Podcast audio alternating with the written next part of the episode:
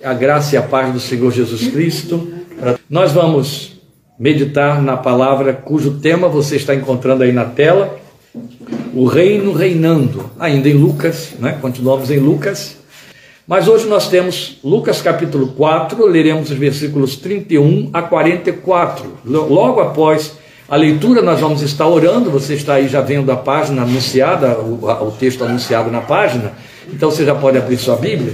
Logo depois da leitura estaremos orando e aí sim considerando a palavra sobre este texto que temos para esta tarde. 4 de 31, 44 de Lucas, o texto diz: Então ele, Jesus, desceu a Cafarnaum, cidade da Galiléia, e no sábado começou a ensinar o povo. Todos ficavam maravilhados com seu ensino, porque falava com autoridade. Na sinagoga havia um homem possesso de um demônio, de um espírito imundo. Ele gritou com toda a força: Ah, que queres conosco, Jesus de Nazaré? Vieste para nos destruir. Sei quem tu és, o Santo de Deus. Jesus o repreendeu e disse: Cale-se e saia dele. Então o demônio jogou o homem no chão diante de todos e saiu dele sem o ferir. Todos ficaram admirados e diziam uns aos outros: Que palavra é esta? Até os espíritos imundos ele dá ordens com autoridade e poder e eles saem. E a sua fama se espalhava por toda a região circunvizinha. Jesus saiu da sinagoga e foi à casa de Simão. A sogra de Simão estava com febre alta e pediram a Jesus que fizesse algo por ela. Estando ele em pé junto dela, inclinou-se e repreendeu a febre que a deixou. Ela se levantou imediatamente e passou a servi-los. Ao pôr do sol, o povo trouxe a Jesus todos que tinham vários tipos de doenças e ele os curou impondo as mãos sobre cada um deles. Além disso, de muitas pessoas saíam demônios gritando: Tu és o filho de Deus. Ele, porém, os repreendia e não permitia que falassem, porque sabiam que ele era o Cristo. Ao romper do dia, Jesus foi para um lugar solitário. As multidões o procuravam, e quando chegaram até onde ele estava, insistiram que não as deixasse. Mas ele disse: é necessário que eu pregue as boas novas do reino de Deus noutras cidades também, porque para isso fui enviado. E continuava pregando nas sinagogas da Judéia. Pai, nós te bendizemos com gratidão em nossos corações por este momento santo, especial e solene, diante do qual, no qual nós paramos diante da tua palavra sagrada. Ela tem sido observada de forma rara nos últimos dias no meio do teu povo, às vezes apenas por acidente, mas continua por tua graça e misericórdia sendo esteio da nossa fé, sendo fonte geradora e sustentadora dela, sendo a razão do nosso encontro. E queremos que ela tenha proeminência, primazia plena na realização, na realidade do culto desta tarde. E pedimos que por ela nos fales de perto, nos ensines, abras os olhos do nosso entendimento espiritual abras a sensibilidade do nosso coração para recebê-la, para agasalhá-la e deixar que ela produza as respostas para as quais tu a tens enviado ao nosso encontro, porque nós cremos firmemente, nós cremos de forma reverente que tu a tens enviado ao nosso encontro, passo a passo, a um propósito teu, respeitamos este teu propósito, olhamos para ele com temor e tremor, aguardando no Senhor que tu obtenhas as respostas que tu esperas pelo que nos tens convidado a esta palavra, porque, meu Deus, já há tantos anos, há tantos, há dois milênios, Tiago havia advertido a igreja que não deveria tratar a tua palavra como aquele que contempla no rosto, no espelho o seu rosto natural e que depois vai e se esquece. E nós não podemos nos permitir fazer da igreja, da palavra de Deus na igreja, um ato de culto, um, um item dentro de uma liturgia, onde nós paramos para ouvir e acrescentamos informação à bagagem biblicista que trazemos conosco. Isso é minimamente, meu Deus, blasfemar de ti. Nós queremos que a tua palavra seja a razão para a qual tudo em nós converge quando paramos diante dela. Sem ela, a nossa vida simplesmente se perde, se desatina. Sem ela, a nossa fé esboroa sem ela, a nossa fé perde credibilidade, nossa vida não tem resposta testemunhal que acompanhe uma transformação. Precisamos dela, precisamos que ela reine, precisamos que ela dite, precisamos que ela encharque nossos corações do temor devido ao teu nome. pedimos, usa esta palavra esta tarde com este propósito para o louvor de tua glória, levando-nos, conduzindo-nos na tua graça para absorvê-la por amor de Cristo Jesus, Senhor, para teu, teu louvor e honra hoje e sempre. Amém. Amém. Irmãos, continuem, por favor, suas Bíblias abertas. O texto tem esse tema e nós estamos desdobrando daqui o reino reinando. Quando você abre a Bíblia e lê Novo Testamento, você lê a Bíblia falando de reino de Deus, você usa muito a expressão reino de Deus, reino dos céus, são é, as duas terminologias, perdão, são as duas terminologias que se repetem muito no Novo Testamento, reino dos céus e reino de Deus, e as duas, de certa forma, são sinônimas, ou uma é decorrente da outra, melhor dizendo, porque a igreja está incluída no reino dos céus e o reino dos céus pertence ao reino de Deus. A verdade é que Jesus deixou claro, com todas as letras, depois do discurso de João Batista, na abertura do seu ministério, o reino de Deus é chegado até vós, o reino de Deus está entre vós. E a partir dali, ele começa uma sucessão de eventos com respeito aos ensinos do reino.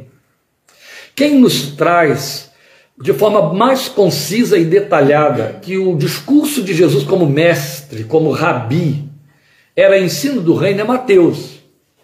Mateus mostra com detalhes, Mateus faz uma distribuição dos discursos de Jesus de maneira que leva você, pelo menos como ele escreveu pensando num povo de, de, de tradição é, é de Moisés, tradição da lei, povo judeu para ler o seu livro, ele escreveu consciente de que este povo tinha esse entendimento, então ele mostra todas as implicações da expectativa de reino de Deus que havia no coração dos judeus e que se cumpre através de Jesus, o Messias.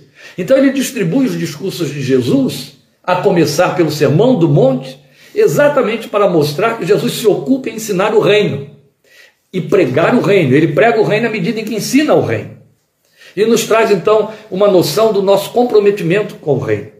Mas é muito significativo, reverente pensar com temor que, Lucas, que Mateus abre o seu evangelho com os ensinos de Jesus com as bem-aventuranças.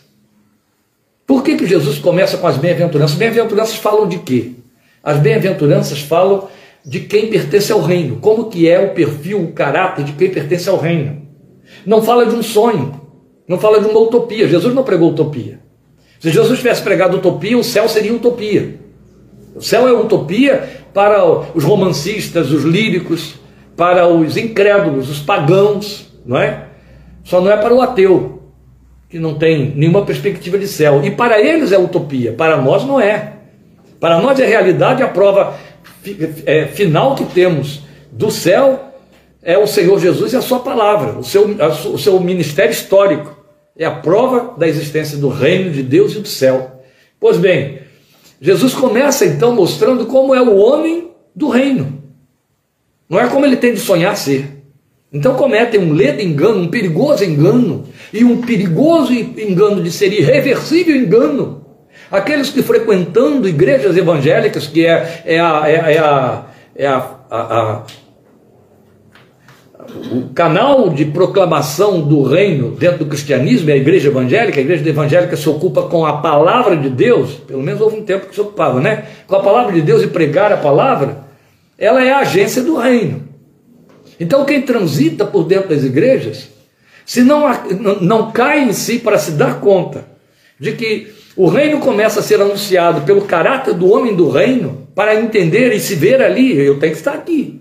Eu sou isso aqui ou eu não pertenço ao reino, isso pode se tornar irreversível. Eu costumo dizer que a conversão impossível é a conversão do crente. Está lá escrito em Hebreus capítulo 6. Jesus evitava e dizia isso com todas as letras. A gente aqui dá para poder esclarecer, diz que era isso que estava por detrás. Ele evitava que as pessoas experimentassem conversão psicológica, que é de que se encarregam quase todas as igrejas nos dias de hoje. Conversão psicológica acontece e é fácil. E a conversão psicológica é aquela em que a pessoa se converte ao discurso da igreja e à igreja, e não ao reino e ao espírito, ao caráter do reino. E ouça, elas se tornam muito mais militantes da igreja do que os que nasceram de novo. Porque os, os que nasceram de novo não estão preocupados em defender nada, em defender causas. Eles são uma causa. Mas os que se tornam meramente evangélicos, eles se tornam religiosos. E aí Eles vão defender essa sua filosofia de vida a fogo e a ferro, até comprando e usando armas, mas eles vão defender a fogo e a ferro. E aí vai valer qualquer coisa que favoreça que corra nessa direção para sustentar e alimentar isso. Mas o homem do reino, que transita pela igreja, ele tem o perfil do que Jesus apresentou. Cada crente, cada um de nós, eu e você, deveria saber de cor cada uma das oito bem-aventuranças. Se você quiser ficar com sete, pode ficar, não tem problema. Eu prefiro entender que ele tem oito. Cada um de nós precisa é, saber de cor e se questionar: eu sou pacificador? Eu sou misericordioso? Eu tenho fome e sede da justiça? Eu sou humilde de coração? E vai por aí afora. Esse é o perfil do homem do reino. Então, quando Jesus começa a pregar, o que ele está mostrando é: eu estou te dando recursos para que você se transforme em homem, homem do reino. Bem, e em outras palavras, para poder ainda a guisa de introdução colocar aqui o nosso tema, o que é o reino de Deus para o homem do reino? Lília começou o louvor aqui falando isso para vocês a respeito da palestra que ela esteve dando ontem para uma igreja do Rio é, é, é, online. É o lar. O reino é o lar do homem do reino. E o que, é o lar? Bem, eu escrevi isso tem uma semana, certo? a diferença entre lar e casa. Então vamos comparar assim: o que é a igreja? A igreja é a casa e o reino é o lar. Geralmente o lar tem uma casa, tá certo? Estão me entendendo? Então você tem uma casa e você tem um lar. Você pode mudar de casa, de lar não pode. Então você pode levar o lar para outra casa. A igreja é a casa. Mas o reino que habita na igreja é o lar. Você não pertence à casa, você pertence ao lar. Essa deve ser a minha décima quinta casa. Mas meu lar é um só há 32 anos. Sem falar no meu lar primário, para fazer 33, sem falar no meu lar primário, que já tinha 34. Em breve eu vou ter no lar, no novo lar, mais tempo do que o meu lar primário. Então observe a diferença. Quantas casas esse lar já ocupou? O reino pode ocupar casas diferentes. Eu mesmo, como homem do reino, já ocupei várias casas do reino. Mas o lar é um só. Então não podemos confundir. Porque eu não posso levar as marcas de uma casa, eu só posso levar as marcas do reino. Por isso que o reino é o lar. Eu posso mudar de casa e por isso também é que dependendo da situação, o lar não se encaixa na casa. Não se adequa. E tem que mudar de casa. A casa não serve para o lar. Estão me acompanhando? Eu estou criando aqui uma metáfora, procurando ser o mais elucidativo possível. Então, com isso, eu estou dizendo a vocês, e tudo bem, estamos ainda em maio, né, na metade do mês, falando do mês do lar, para dizer que o reino é o nosso lar é o lar que tem muitas moradas, que está preparada para nós, porque Jesus disse assim: Vou preparar os lugares. Isso não quer dizer que o lugar ainda não está preparado, pelo contrário, Paulo deixou claro em 2 Coríntios capítulo 5 que já está prontinho, esperando por nós. Quem está atrasado somos nós, não é? O que, é que ele disse em 2 Coríntios capítulo 5? Desfeita a casa desta nossa habitação terrena, temos de Deus uma outra. Ó, já está feita, temos, botou no presente eterna nos céus. Nosso lar é o reino. O reino tem um filho. Os filhos. Os filhos do reino têm um caráter do reino. Por que, que eu sei que eu posso visitar a casa do Assad e da Soraya, mas não pertencer ao lar deles? Porque a casa deles é acessível a mim. O lar não tem como. Eu trago meu lar dentro de mim, que tem sua própria marca diferente do lar deles. Então, quando eu os recebo na minha casa, eles estão entrando, trazendo o lar deles para dentro da minha casa, não para dentro do meu lar. Então, por exemplo, se eles estiverem é, muito felizes, muito alegres, e a minha casa estiver abatida, preocupada, a alegria deles não vai me fazer bem. Eles não vão poder viver a alegria deles dentro da minha tristeza e vice-versa. Então eles não podem trazer o lar para dentro do meu lar. Eles só podem trazer o lar para dentro da minha casa. E com isso estou ampliando a metáfora para que você entenda bem. O que que este texto, que é histórico, que nos mostra os movimentos de Jesus, está mostrando para nós? Nos mostrando como que o reino reina. Jesus deixou claro que o reino está entre nós. É chegado a vós o reino de Deus, o reino de Deus está entre vós. Ele estava trazendo o reino. Mas quando ele sobe aos céus, ele leva o reino embora? Não. Por que, que ele não levou o reino embora? Porque a partir do momento em que você estiver num determinado lugar, você pode, por bom brasileiro que seja, por bom baiana que seja, boa baiana que seja, e você vai para Portugal, você vai chegar lá com cara de baiana e com cara de brasileiro. É.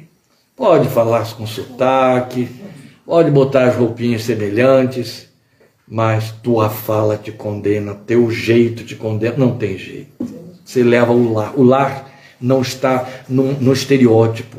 O lar não está do lado de fora. O lar está introjetado. E você não tem como mudar isso.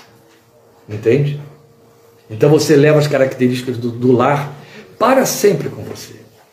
Você casa, forma um outro lar, forma uma simbiose com a outra pessoa que também traz o seu próprio lar. Os dois vão se fundir para formar um terceiro lar que vai ter uma característica mas cada um está levando e vai carregar, continuar carregando as características do seu lar primário enquanto existir, porque o lar, como eu disse, é útero, disse na, na, na pastoral escrita, é útero, ele é formador, ele deu a forma dele. Não tem jeito. Quando eu olho para as minhas filhas, eu estou vendo lá o novo lar, mas dentro delas está um binômio, que é a parte do lar que eu levei e a parte do lar que Lília trouxe também. As duas partes se fundiram e formaram um terceiro lar. Então elas são uma mistura de dois lares. E isso é com todo mundo para sempre. O lar é, interno. Ele vai ditar sua forma de pensar, de se comportar, de ver a vida, de sentir a vida e de verbalizar. Que, é o que nós chamamos de replicações. Você replica a mamãe, você replica papai, replica os cuidadores, replica a vovó, vovô, primo, tio, replica. E quando não quer replicar, eu me lembro muito bem de uma mulher que me procurou para terapia, porque ela tinha uma preocupação muito grande. Eu não quero ser igual à minha mãe, só pode me ajudar. Eu falei, meio complicado, né? Ela já tinha 30. E é claro que eu não pude ajudá-la. Eu só pude ajudá-la a entender que ela teria de dar uma forma melhorada do que ela tinha herdado, querendo ou não. Falei, sua mãe está aí dentro. E por menos que você queira, você vai replicá-la vezes sem conta sem sentir e sem saber, ela vai sair. Ela vai sair. Seja a melhor mãe possível para seu filho. Seja o melhor pai possível para seu filho, porque é duro depois o outro ter que te aturar lá na frente, replicado. Né? Bem, Jesus está justamente mostrando para nós como que o reino se manifesta. Quais são os movimentos do reino. Então, o que nós queremos considerar hoje aqui é o detalhe de que o Filho de Deus disse no momento em que está se despedindo da igreja que estaria é, é, é, transferindo o reino, levando o reino dentro dela avante, além, trazendo gente, filhos, outros para dentro do reino. Assim como o Pai me enviou, eu também vos envio. Por isso que eu falei que há uma sequência aqui, né? Assim como o Pai me enviou, eu também vos envio. Nós vimos semana passada herdeiros de uma unção, um ministério que dá sequência ao ministério de Jesus. Não é diferente do que vamos ver agora. Como ele disse, assim como o Pai me enviou, também vos envio. Observem a última linha que você tem aí do versículo 43, que nós lemos aí. O texto diz: É necessário que eu pregue as boas novas do reino de Deus em outras cidades também, porque para isso fui enviado. Então aqui ele está mostrando que eu prego o evangelho do reino em outras cidades, que eu fui enviado para isso. Depois ele chega para mim, para você e diz: E como eu fui enviado, assim também eu envio vocês. Se formos aqui de trás para frente, já começamos por aqui. Necessário é que eu pregue as boas novas do reino de Deus em outras cidades. Não é assim que você entenderia? Porque assim como o Pai me enviou, também eu envio vocês. Então vamos ver como é que o reino reina, como é que ele está reinando. Porque, veja bem, o reino tem uma expressão escatológica. O reino fala dos fins dos tempos. O reino fala daquilo que vai acontecer no nosso futuro.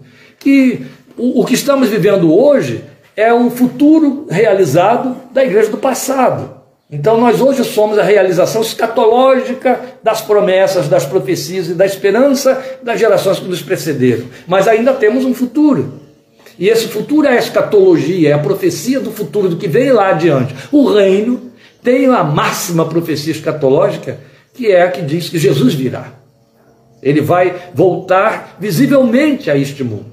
Então, esta é a esperança escatológica. Mas enquanto o reino escatológico não se manifesta, como acontece o reino que não é escatológico? O reino presente, ele se manifesta, ele reina em mim, através de mim, através da minha vida.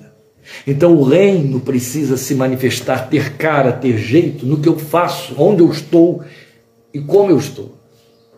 Esta é a razão porque não pode haver uma disparidade entre o que eu faço e sou e o que o reino é. Se eu pertenço ao reino, eu só posso agir como sendo do reino.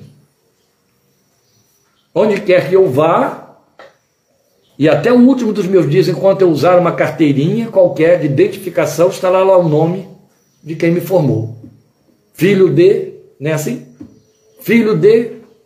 Ah, já morreram há trocentos anos, mas eu continuo sendo filho de. É isso. Eu posso até negar. Pedro tentou fazer isso. Né? Mas eu tenho os documentos que me denunciam, e quando todos queimaram meus documentos, ou eu fizeram uma plástica mudando tudo, a forma do nariz, da testa, do olho, da orelha, seja lá do que for, eu vou abrir a boca. Eu vou replicar de alguma forma no meu comportamento. Haverá até aquele mais atrevido que vai dizer: gente, você está me lembrando de alguém? Sim, é seu pai. Você está me lembrando de alguém? É sua mãe. E é fato. Você replica. As minhas filhas dizem constantemente, Lídia também. Meu Deus, parece que eu estou ouvindo Dona Nésia falando isso aí. E não que eu inventei ou quis imitar. Sai, né? Está impresso, está lá dentro. São marcas. Há aqueles que pensam que isso é copiado. Não, isso é introjetado. De maneira que você esquece da maior parte dessas impressões que elas são dadas na primeira infância. Mas você vai replicá-las para a vida toda. Então o reino reina através de mim. O reino reina por onde eu vou, onde eu estou e do que eu faço. Aí ele reina. Pois bem, o reino tem movimentos próprios para reinar. E é isso que o texto de Lucas mostra para nós. Então, como igreja, e pelo agir do Espírito que está dentro de nós, que traz as marcas do reino, é ele que traz, essa geração que nos cerca, ela espera e ela necessita que nós manifestemos o reino numa diversidade semelhante ao que Jesus fez e que esse texto mostra para nós. Então vamos ver como eh, os movimentos acontecem aqui, ou como que essa diversidade está manifesta desse reino reinando aqui para nós. Veja, a primeira coisa que o texto mostra para nós é que o reino ensina, e foi exatamente com que Jesus inaugurou a ordem para a funcionalidade do reino que a gente encontra no que chama de a grande comissão de Mateus 28. Que, que ele diz? Indo, façam discípulos de todas as nações, ensinando-as a guardar todas as coisas. Qual é a marca principal do reino? O reino ensina. E aqui vale dizer algumas coisas que nos comprometem, mas que fazem com, com que a gente tenha consciência do, do, do peso de responsabilidade perdão, que o reino tem sobre nós. Existem duas linhas de ensino: a pedagógica e a didática. E eu estou falando em termos de língua original, em, termos de português, mundo ocidental, não são duas linhas. Né? Uma é, é, é uma apropriação da outra. Mas em termos originais, quando o, o, o grego do Novo, que o Novo Testamento foi escrito usava essas expressões, fazia uma grande diferença entre elas. Então, embora entre nós seja sinônimo dizer que um pedagogo é, é, é, é semelhante a um, a um é, a alguém que é, é um professor a Bíblia falava de forma muito diferente, mostrava, usava palavras muito diferentes de didática e pedagogia. Um didata, a gente diz, é sinônimo de um pedagogo. No Novo Testamento, não. São formas diferentes de fazer a mesma coisa, mas uma com mais comprometimento do que a outra. O pedagogo é o único que tem discípulo, o didata não tem. Entende? Jesus era pedagogo e o Evangelho nos mandou ser pedagogos. Fazer? Só quem faz discípulo é pedagogo. E em que reside a diferença? Bem, a diferença reside no fato de que o didata ele ensina coisas e o pedagogo ele vivencia coisas para que você aprenda. Por isso é que ao pedagogo cabe o título de mestre. Então, ao didata cabe o título de professor. Ele ensina teorias, mas o pedagogo não. Ele vive as teorias. E aí você aprende com o que ele é e como ele faz. Tanto é que na antiguidade, especialmente na Grécia Antiga, o pedagogo levava os discípulos para morar com ele. Como é que Jesus fez? Isso. E tiveram que deixar barcos, etc. E deixar o que mais que ele disse? Pai, mãe, filhos, por amor a mim. Jesus era pedagogo. Por isso, mestre, rabi. Jesus era pedagogo. Ele ensinava com a sua vida. Eles tinham que conviver com ele para aprender. Aprender de mim. Ele não disse comigo. Com o didata você aprende. Do, com o pedagogo, do pedagogo você aprende. As preposições são diferentes. Entende? Então ele disse: aprendam de mim, não comigo. Para aprender dele, tem que estar com ele. E a igreja foi estabelecida como um corpo de pedagogos. Meus irmãos, um parênteses que vai incomodar quem está aqui na telinha me ouvindo, vai incomodar vocês também, mas a gente tem que cair, não é? Ter choque de realidade em termos do Evangelho, não é? Eu tenho dito uma coisa que eu repito aqui, viu, meus irmãos? Vou dizer isso para vocês, não estou ofendendo ninguém, não, estou esclarecendo. É muito fácil ser evangélico. É muito fácil ser crente. Especialmente, cada vez está mais fácil. É muito fácil ser membro de igreja. Muito fácil. Difícil é ser discípulo de Jesus. Muito difícil. Não é para qualquer um. Tem que nascer de novo, tem que ser eleito. Aí, se não for, pode se esforçar muito, vai ficar até muito bonitinho, muito crentinho. Mas não vai conseguir passar de um apologista, de, não vai deixar de ser alguém que o máximo que pode fazer é uma didática, mas não uma pedagogia. De jeito nenhum. Eu posso repetir como um papagaio terminologia bíblica, dizer jargões, sair para a rua fazendo passeatas e, e, e jogando verbetes bíblicos, escrevê-los no meu carro, na porta da minha casa. Nada disso será expressão de verdade ou de realidade espiritual crível. De jeito nenhum. Então a primeira coisa que o reino faz para reinar é ensinar. É a primeira coisa. Ensina com a vida. Ensina com comprometimento de vida. E quando você ensina, você não ensina apenas mostrando o que está certo, você aponta o que está errado para que pare de ser vivenciado. É desse jeito. Por isso é que a profecia, que é o veículo de ensino, a Bíblia diz que ela tem essas características. Ela consola, ela exorta e ela edifica. Então ela consola, ela faz o acolhimento, ela exorta, ela derruba a construção que está mal feita e ela edifica, ela constrói depois do que foi derrubado, o prédio novo. E é assim que ela faz. Então, o compromisso do reino é ensinar. E é interessante que o versículo 32 diz assim para nós: Todos ficavam maravilhados com o seu ensino, porque falava com autoridade. Começou a ensinar o povo, disse o versículo 31. E o versículo 32 diz: Todos os que recebiam, os que não recebiam, todos ficavam maravilhados com o seu ensino, porque falava com autoridade. E autoridade, quem é que tem autoridade? Quem tem autoridade é quem tem muito conhecimento teórico? Não, não, não, não. Especialmente nas áreas de humanas. Quem tem conhecimento teórico, o máximo que ele pode fazer é dar a você uma didática.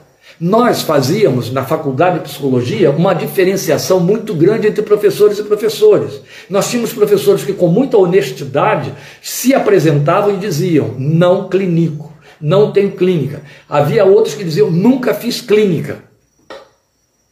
E ele dizia isso por quê?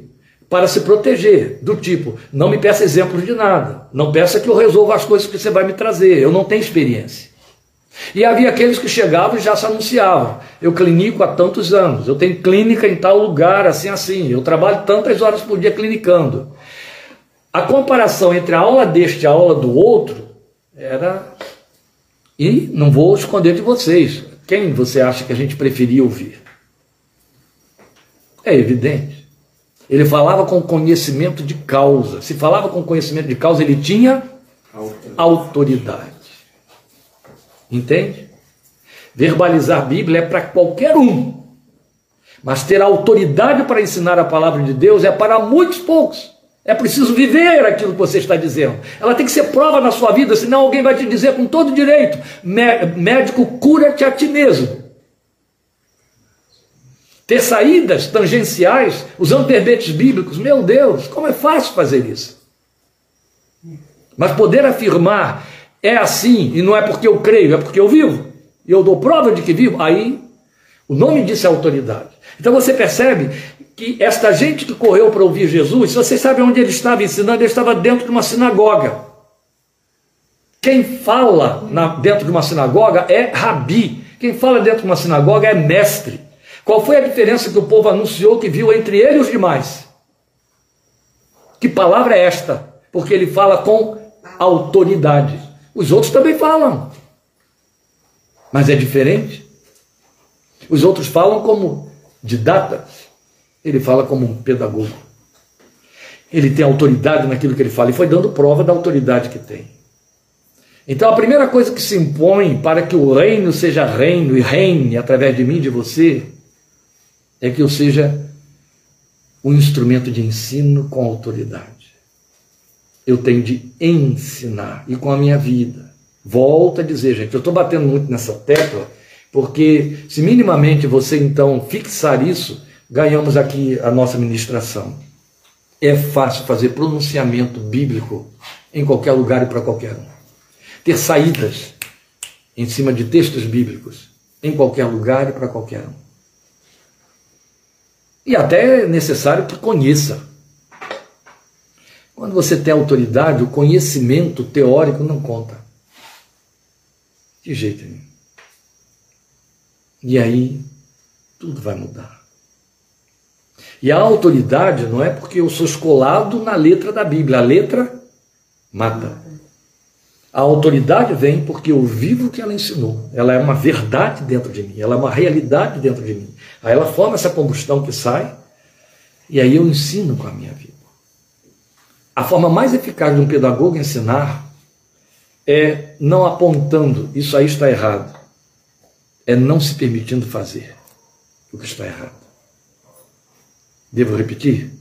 A forma mais eficaz de um pedagogo ensinar não é dizendo isso aí está errado, é não se permitindo fazer.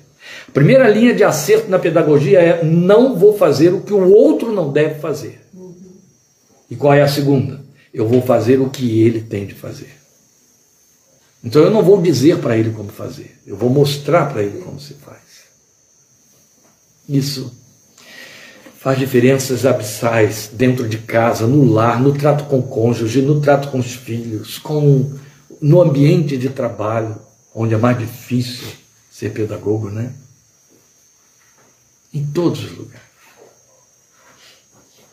Para não cair naquele velho jargão desdenhoso que diz faça o que eu mando, mas não faça o que eu faço. Isso é o pior desdém que pode haver com respeito à autoridade de alguém. Logo depois você vai ver, e é muito importante que você perceba que há uma decorrência, os versículos 33 a 36 mostrando como que o reino reina, o reino liberta. Preste atenção nisso aqui. Na sinagoga havia um homem possesso de um demônio. Estava onde? Dentro da casa, da escola. Certo? Na sinagoga que ele estava. Na sinagoga havia um homem possesso de um demônio, de um espírito imundo. Ele gritou com toda a força: Ah, que queres conosco, Jesus de Nazaré? Vieste para nos destruir. Sei quem tu és, o Santo de Deus. Jesus o repreendeu e disse: Cale-se, saia dele. Então o demônio jogou o homem no chão diante de todos e saiu dele sem o ferir. E aí o versículo 36 diz assim para nós: todos ficaram admirados e diziam uns aos outros: Que palavra é esta? Até os espíritos imundos ele dá ordens com autoridade e poder, e eles saem.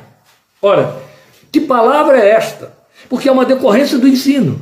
Eu já falei da autoridade. Para libertar é preciso ter autoridade. É evidente que a gente faz uma leitura condicionada às, às nossas experiências de, de, origem pentecostal, em que libertação, ainda mais que o texto está mostrando isso aqui também, libertação está diretamente associada à ideia de alguém possesso, oprimido, uma operação maligna. No caso aqui era. Mas Jesus generalizou quando ele falou para um grupo enorme de pessoas, onde entre as quais não havia ninguém possesso. Um versículo que hoje a gente recita com cautela, não é? Para que ele volte a ter aroma do reino. Conhecereis a verdade, e a verdade vos libertará. Quando Jesus falou isso, ele não falou para ninguém possesso. Mas deixou muito claro que eles estavam necessitados de serem libertos. Então o ensino tem o compromisso de libertar. Quando eu ensino, eu estou comprometido com a autoridade do que eu ensino a operar libertação. Então eu estou levando o que que liberta? A verdade. A verdade é a cartilha do meu ensino para poder libertar. Pois bem, é um leque muito amplo. Nós estamos aqui com a última expressão da libertação, que é uma opressão maligna visível. Havia um demônio atuando numa pessoa que se apresentou. Foi ele quem se denunciou. Foi ele quem gritou no meio de todos. Que queres aqui? Queres nos destruir? Isso aqui dá margem, gente, para muita é, elucubrações e considerações pesadas. Porque quando o demônio diz assim, que queres conosco, e o texto diz que era um demônio, mas ele se pronuncia falando no plural, é. ele está falando em caráter representativo. Só que ele falou aonde? Onde ele estava? Dentro da sinagoga. Coisa séria, não é? Você veio nos incomodar onde a gente estava tão bem instalado. Você quer nos destruir? Você veio a, a, a, estragar com a nossa brincadeira, a gente estava tão bem aqui. Todo sábado a gente sentava aqui para ver essa gente jejuar, ler a lei de Moisés, gritar o Shema. E a gente gostava tanto disso. Agora você vem e bagunça com tudo, quer destruir tudo isso aqui que a gente estava né, alimentando tanto tempo. Ai, pastor, para de ser sarcástico. Não vou parar, não, gente. Não vou parar, não. Ah, porque era uma sinagoga. Cuidado, os judeus têm todo o direito de te dar uma bordoada aí, para você dizer isso. É muito comum você encontrar esses demônios dentro de várias igrejas, não é? Incomodados em determinados momentos. A verdade é que o que eu quero mostrar aqui a você é que Jesus está ensinando e o demônio se incomoda. Então o que acontecia antes não incomodava. Por isso é que todos disseram que palavra é esta, ela tem autoridade porque até os demônios saem. Você percebe como que a Bíblia pode ser usada sem nenhuma autoridade e até o demônio para para ser plateia? Pode. Isso estava acontecendo aqui. Isso continua acontecendo por aí. Mas quando você chega com a palavra, eu me lembro de uma experiência marcante. É, aí eu já sei que a Letícia fica toda. Ele vai falar, ele vai falar agora alguma coisa, hum. a janelinha, que ela disse que eu chamo, que eu, eu disse que era janelinha. Lá vai, Letícia, uma janelinha. Era uma terça-feira, eu estava, eu era pastor auxiliar na minha igreja e o telefone tocou, eu atendi, eu estava ali, era dentro da minha sala. Eu atendi, era a médica da igreja, aquela que vocês já leram no livro lá, que né, me tutelou nos meus primeiros dias de evangelho. Kleber, Está disponível aí? Eu preciso que você dê um pulinho aqui onde eu estou. É possível? Tenho, tenho um problema muito sério aqui na Ponta da Areia. Ponta da Areia é um bairro português em Niterói, o bairro onde eu me converti, né? A casa onde eu me converti era ali em Ponta da Areia. E era justamente a casa de uma portuguesa mesmo, onde ela foi como médica para atender uma sua ex-paciente a quem ela não via há 25 anos. Ela já era uma médica veterana. E quando ela chegou lá, ela se deparou com um caso de demônio. Aí ela me diz isso por telefone. Penso que o que eu tenho aqui é possessão demoníaca. Me chamaram para atender uma ex-paciente de 25 anos que está muito idosa, está na sala, não, não ocupa mais o quarto há dois meses, ela foi dizendo tudo no telefone, está na sala, não ocupa mais o quarto há dois meses, desceram com a cama para a sala para que ela pudesse ocupar a cama. E eu vim aqui porque o marido lembrou da antiga médica, né? E quem sabe ela pode descobrir qual é o problema. Cheguei aqui, eu tenho certeza que o que eu tenho aqui na mão é demônio. Você pode vir aqui me ajudar a orar? Eu estou indo. Aí saí dali imediatamente, fui. Era até o carro dela que ficava comigo. E eu peguei o carro, ela não dirigia, e toquei para lá. A casa, ela ficava assim. É, sabe aquelas casas que você vê em alguns filmes americanos? Que estão todas no mesmo nível, a rua está cá embaixo, tem aqueles degraus na porta, era assim a casa dela. Então era os degraus da porta que morriam na, num pedaço da calçada que corria até o portão. Então tinha o portão, um pedaço de calçada, as escadas e a porta para você entrar, que era a porta da sala onde a tal cama estava. E aí eu cheguei na, no, no portão, eles já estavam me esperando, e toquei a campainha. Foi só isso que eu fiz. Quando eu toquei a campainha, eu escutei a voz de uma mulher idosa gritar lá de dentro: Volta! Eu não quero você aqui! Quem te chamou aqui? Você não vai entrar nesta casa. Eu já gritei dali onde eu estava. Quando eu chegar aí, não quero te achar mais. Você vai sair em nome de Jesus. Gritei da rua, coisa de doido mesmo, viu? Eu não sabia com quem eu estava falando, mas eu sabia que quem falou lá dentro falou comigo. Então eu respondi do lado de cá. Eu vim aqui em nome do Senhor Jesus. Quando eu entrar aí, não quero te ver mais aí. Você vai sair dela em nome de Jesus. Pronto. Não precisava procurar ver se tinha demônio, não tinha. A médica estava absolutamente certa. E aí, uma mulher assustada, que era a cunhada dela, abriu a porta. O, o senhor que é o pastor? Falei, o próprio. Pode entrar, pode entrar.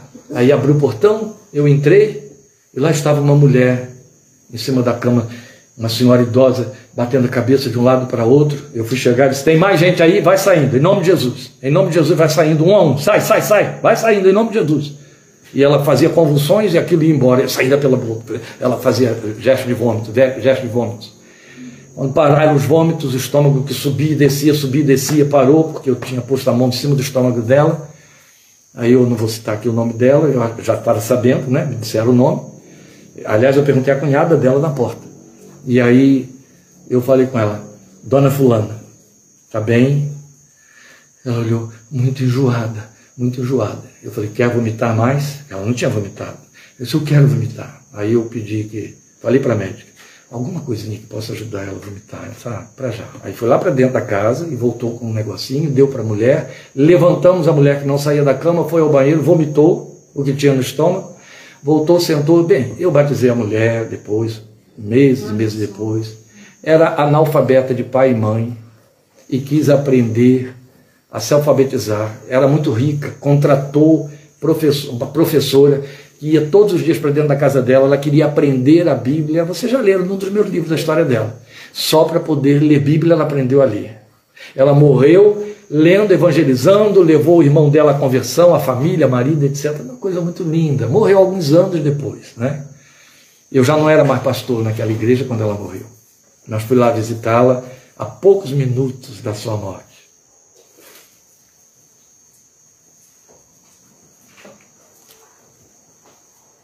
Algo que me lembro que acabamos de ler, não é? Vieste atormentar-nos, vieste destruir-nos. O teu ensino nos destrói, nos desaloja, nos incomoda. Nós estávamos confortáveis aqui. Eu questiono muito. Quando os que frequentam a casa têm muita resistência para a palavra do reino. Eu questiono porque o meu grande medo é ter que carimbá-los como sendo filhos da casa e não do reino. O reino tem não só afinidade profunda com a palavra, quanto depende da palavra para se manifestar. Entende?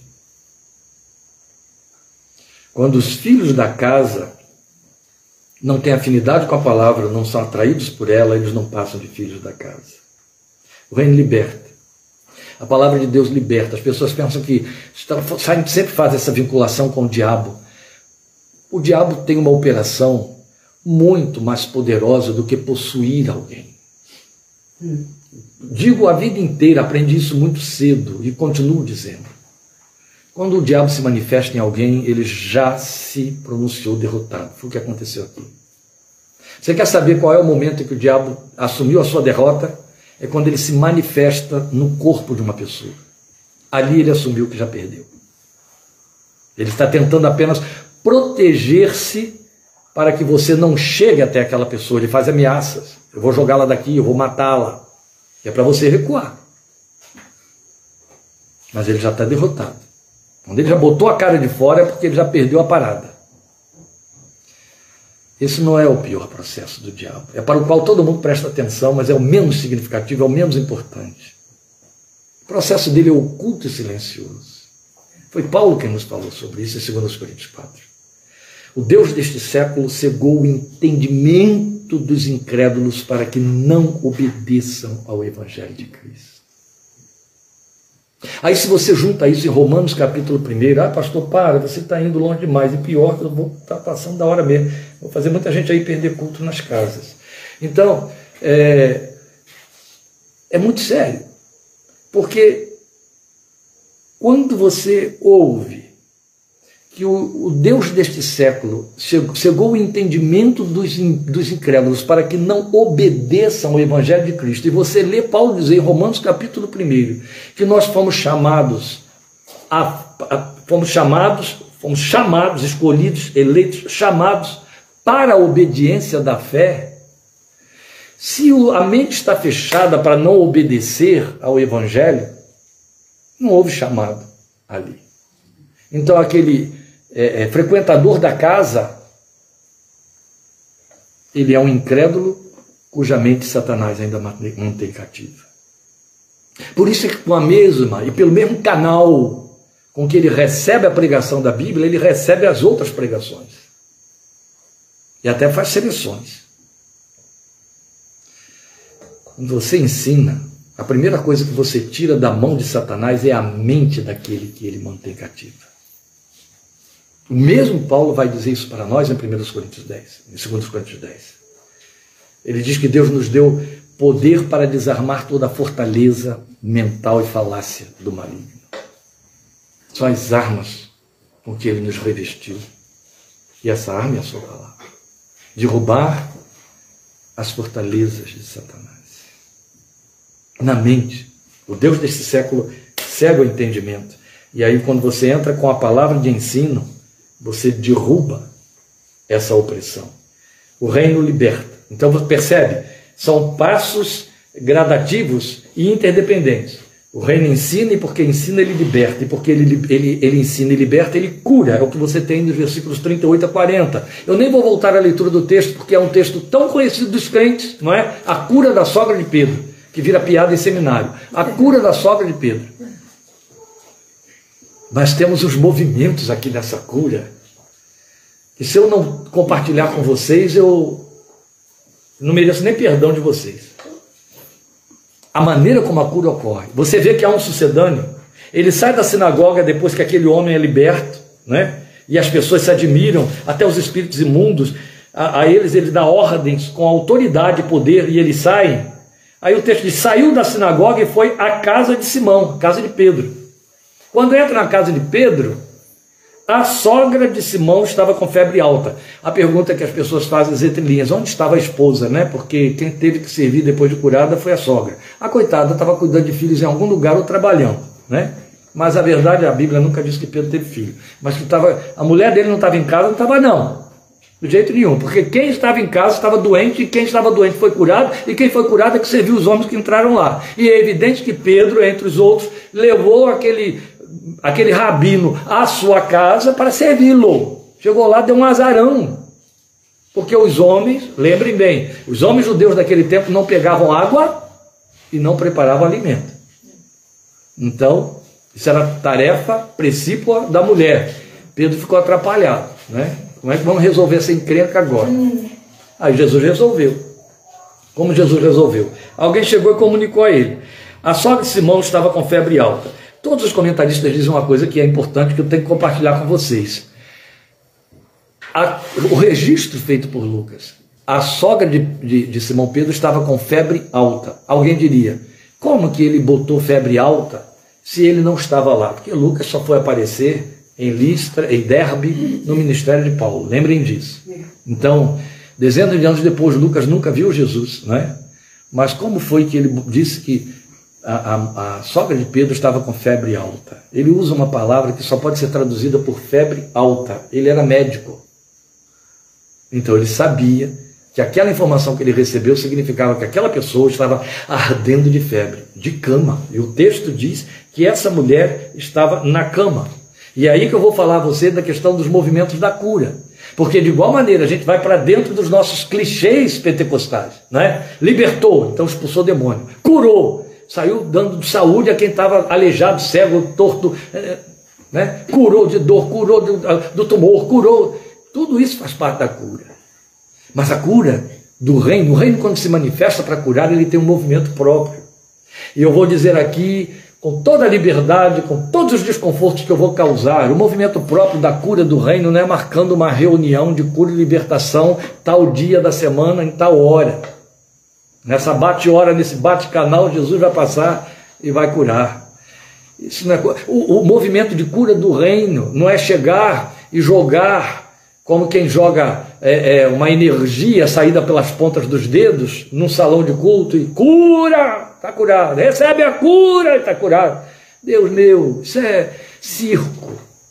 Isso é movimento circense que as igrejas fazem impiedosas, muito cheias de boas intenções. A verdade é que a cura do reino não acontece sem um envolvimento direto e pessoal. Nunca aconteceu. Quem é o preconizador da cura? cumprindo a unção profetizada em Isaías 61, como ele citou ali na sinagoga. Hoje se cumpriu esta palavra diante de vossos olhos. O Espírito do Senhor Deus está sobre mim, pelo que me ungiu para, para, para e para curar. Jesus. Você só tem dois incidentes em que Jesus cura com uma, um recado que ele manda. Mas ao curar com o recado que ele manda, ele manda o recado através de um intermediário por quem se compadeceu e foi pela compaixão ao intermediário que ele produziu a cura é, é, remota. Entende? A libertação da mulher, da filha da mulher que estava endemoniada e a cura do, do servo do centurião. Foi por compaixão para com a mulher, foi por, com, com compaixão para com o centurião, cuja fé ele elogiou, um e outro, que ele curou remotamente. De resto, todas as curas exigiram envolvimento particular e pessoal. Mas o que eu quero chamar a sua atenção é que Jesus coreografa aqui esse movimento para nós, que ele vai repetir ao longo do seu ministério. Aqui está no início. Sempre ele se aproxima do enfermo e põe a mão sobre ele, fala com ele, trata com ele. Em alguns lugares ele o separa de dentro da multidão e leva a parte consigo e ali executa a cura. Sempre. Ou é tocado pelo doente, como a mulher que tinha um fluxo de sangue. Mas a verdade é que é um movimento pessoal, e é belíssimo quando você lê em João capítulo 9, como ele faz com aquele paralítico que estava paralítico há 38 anos. O texto diz que Jesus o viu e se moveu na direção dele foi exatamente até ele e perguntou a ele se ele queria ali ser curado. Ele passa no meio de uma multidão em Jericó, há um cego à beira do caminho e ele manda chamar o cego, manda chamar Bartimeu. Lembram disso? e trazem Bartimeu, e Jesus fica cara a cara com ele. E aí você vai ter N outras, outros registros de intervenções muito diretas, muito pessoais. Põe o dedo na língua, sopra na orelha, põe lodo nos olhos, ou impõe a mão, impõe a mão, impõe a mão. E o texto aqui de Lucas vai continuar para nos dizer que ele curou N pessoas aqui neste evento, impondo a mão, impondo a mão. O envolvimento é particular, é pessoal. Por quê? Porque continua sendo pedagogia. Entende? Continua sendo pedagogia. Mesmo porque, meus queridos, vamos lembrar que aquilo que vale para os dias de hoje, hoje muito mais do que naquela época, também acontecia naquele tempo. Muita gente sofria de doenças psicossomáticas. Por isso que Jesus sabia que tinha que ter uma proximidade, tinha que ter um contato particular e pessoal, um acolhimento para que a cura acontecesse. Porque a doença estava com manifestação física, é bom que se saiba disso. Não é? As doenças psicossomáticas, elas têm realidade física. Elas geram tumores, elas geram é, é, é, deformidades, elas geram inflamações, elas geram paralisias. Mas o emocional foi quem produziu tudo aquilo. Está na alma. Está na alma.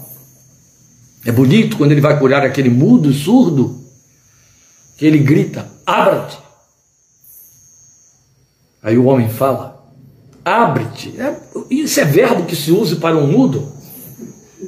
O que, que você diz para um mudo? Fala. Mas ele diz o quê? Abre-te. Isso é muito belo, não é?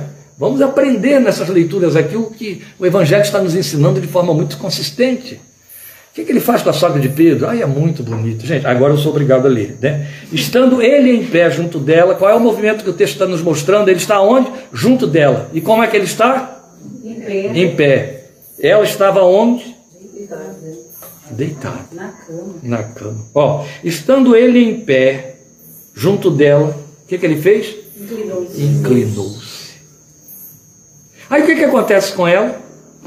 Ela se levantou imediatamente. Olha a inversão de movimentos aqui. O sanador, aquele que tem a cura para dar, ele se curva. O curado ocupa o lugar que ele ocupava, ocupa a posição que ele tinha.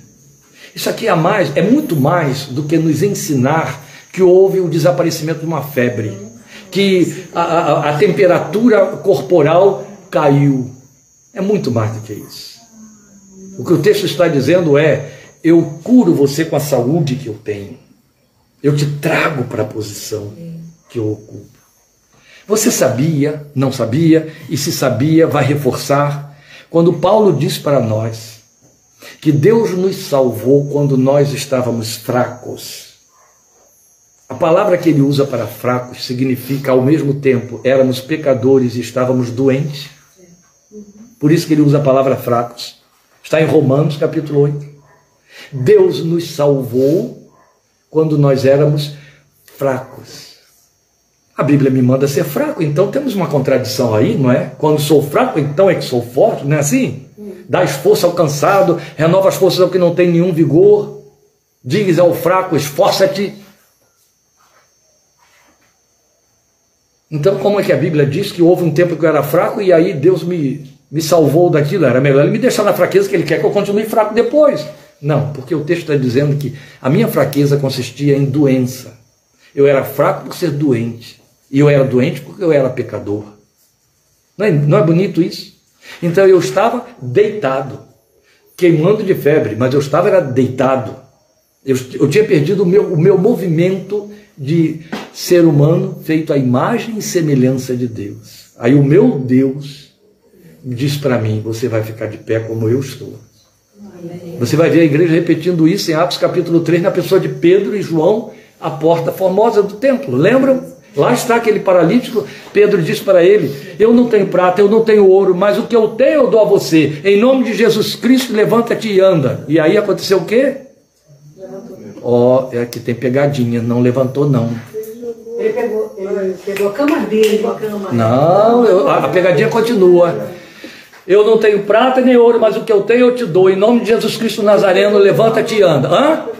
Pedro levantou. Tá certo? Pedro disse: Levanta-te e anda, como as igrejas fazem, não é? Está curado em nome de Jesus. Não, Pedro chegou e disse assim: Levanta-te e anda. Vem cá, eu disse para levantar, deixa eu te botar de pé. Foi isso que Jesus fez com essa mulher. Eu me inclino até você, eu vou até o nível em que você está, eu desço onde você está, na sua fraqueza, na sua necessidade, e eu te ponho de pé, tal como eu estou. Então, isso significa que eu estou te curando. Cura isso. O reino cura. O reino se manifesta curando.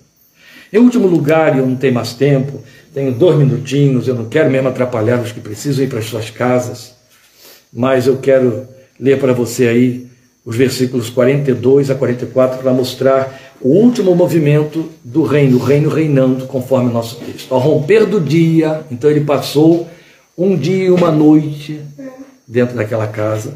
Ao romper do dia, é evidente, nenhum judeu entrava na casa de alguém sem dormir era indecente.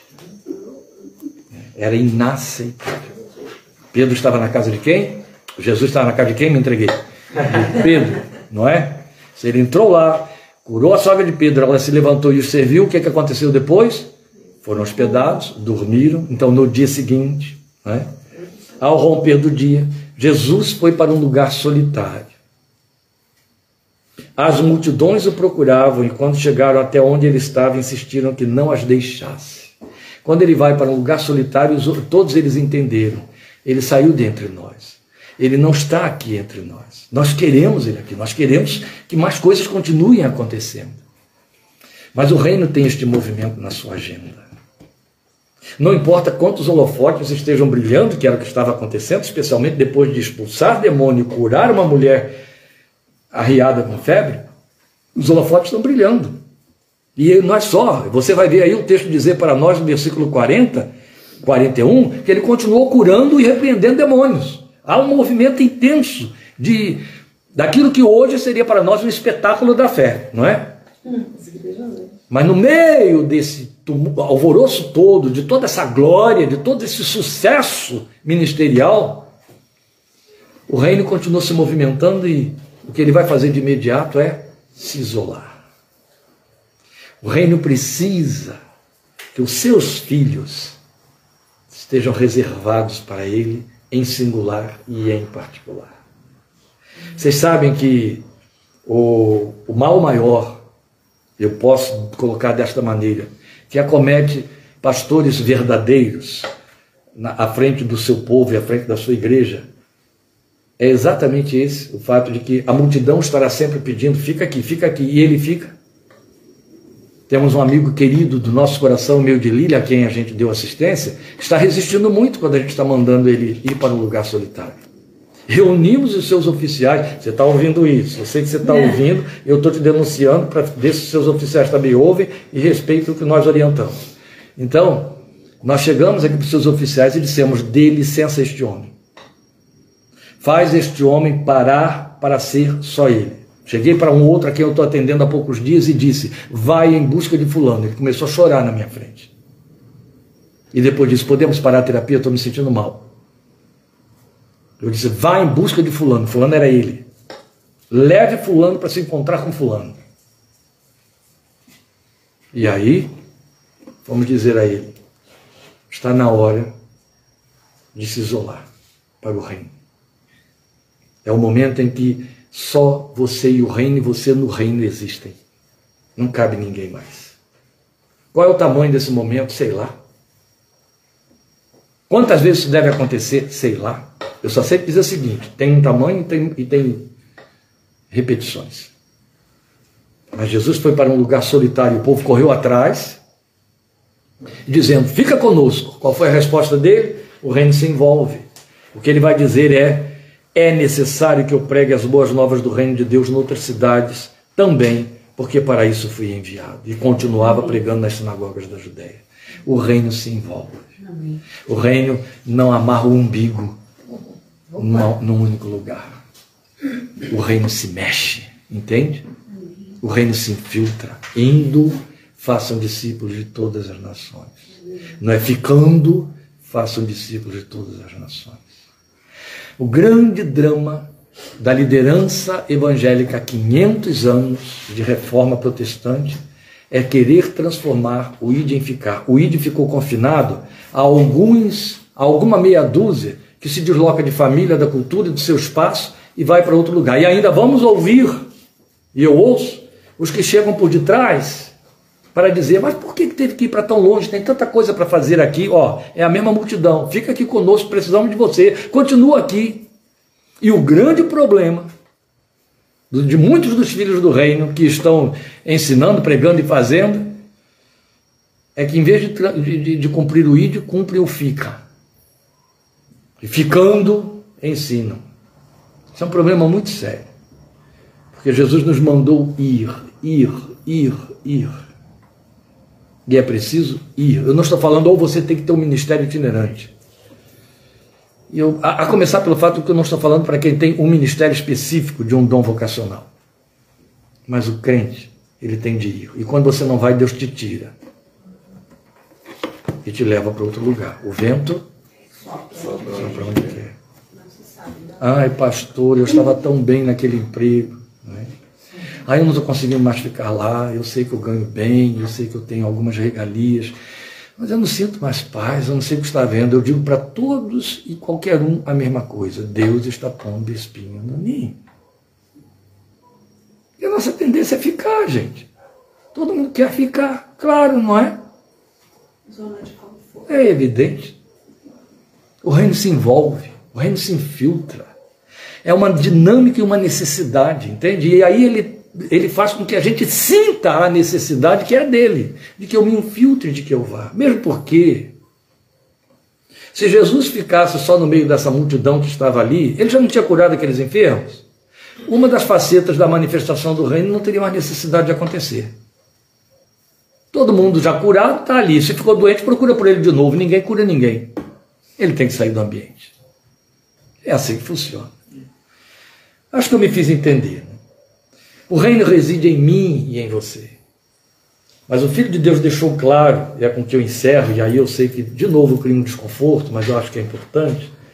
Ele deixou claro, isso está em João 7,38, que o reino, que ali João define como o Espírito, é como uma fonte d'água que brotando jorra. Quem crê em mim, rios de água viva do, do seu interior fluirão. Não pode represar. E a pergunta que fica é justamente essa: né? como está a fonte dentro de você? Está secando? Está sendo represado? Não flui? Nós temos que dar a Deus uma resposta a respeito disso aí. Amém? Estejamos juntos quarta-feira, em nome do Senhor Jesus, ouvindo esta palavra que Ele nos tem trazido, e aí entrando por Efésios capítulo 2 e também Domingo que vem, 17h30, todos os queridos que estão aqui conosco, obrigado por sua participação mais uma vez, sua atenção e seu envolvimento conosco. Fica aí vendo o rostinho dos nossos irmãos, porque estamos indo para a nossa deliciosa mesa da comunhão, viu, Rosa? Eu sei que você disse amém, glória a Deus, você está perdendo. Nós agora vamos comer dos meus pães, do que a Dulcinéia trouxe, do que a Soraya trouxe. Nós vamos comer, Rosa, nós vamos comer uma comunhão gostosa, maravilhosa que você está perdendo, que você ficou em Rio Claro. Tchau para você. Tchau.